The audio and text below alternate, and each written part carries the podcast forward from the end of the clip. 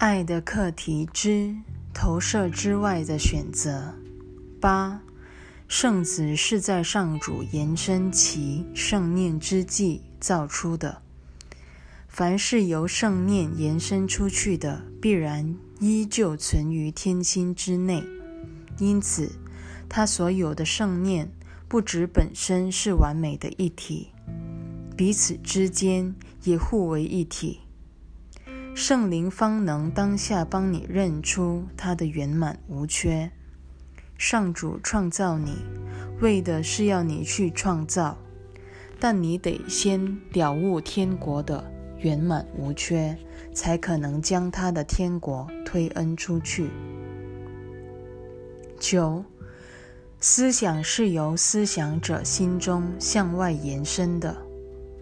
不论是上主的圣念，或是你的想法，一概如此。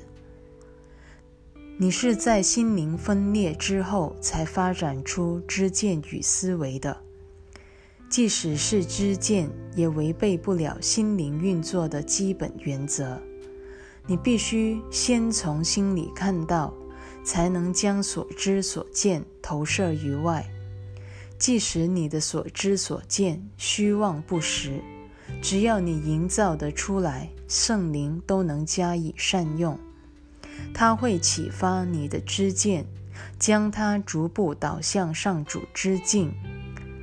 这万流归宗的远景，看似遥不可及，那是因为此刻你的心灵与此观念尚未完美的相应，不愿乐观其成之故。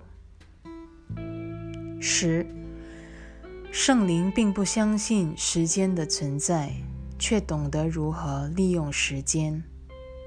它直接来自上主，故能善用一切，助人获益。但他绝不会把幻象当真。既然圣灵意在你的心内，你的心必也可能只相信真实之物。圣灵仅能为这一真相发言。因他是上主的代言人，他要你回心转意，重归上主，因为你的心灵从未离开过他。既然他从未离开过他，你一旦认清这一真相，便已身在家中了。那么，所谓彻底正入救赎境界，只不过是认清了分裂从未真正发生过而已。小我对此毫无招架之力，因他公然声明小我不曾存在过。十一，小我其实并不排斥回归的必要，因为他能轻而易举地把这个观念变成天大的难事。然而，圣灵却告诉你，连回归之念都是多余的。既然它不曾发生过，绝不可能是件难事。是你把回归的观念搞成一个十分必要却难以达成的目标。然而，凡事本来圆满的，自然一无所缺，它不可能难以达成才对。何况那根本就是你的本来真相。因此，你必须以同样心态去看待上主的造化，将你的所知所见调整到与圣灵的眼光一致。这一致的眼光变成了你与上主交流最直接的路线，它会将你的心灵导向天心。这种知见是不可能引发冲突的。因它反映出你所有的知见都在圣灵的指引下，而他的心灵又与上主须臾不离。唯有圣灵才有化解冲突的能力，因为唯有圣灵是不含冲突的，它只着眼于你内心真实的一面。因此，它向外推恩时。也只会伸向其他心灵的真实面。十二，小我的投射与圣灵的推恩，两者的区别其实非常单纯。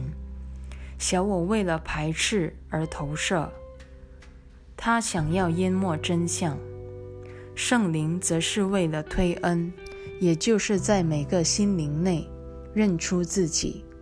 因此，所有心灵在他眼中全是同一个生命。在这种知见中是不可能产生冲突的，因为世间万物在圣灵眼中完全相同。不论他向何处看去，都只会看到自己。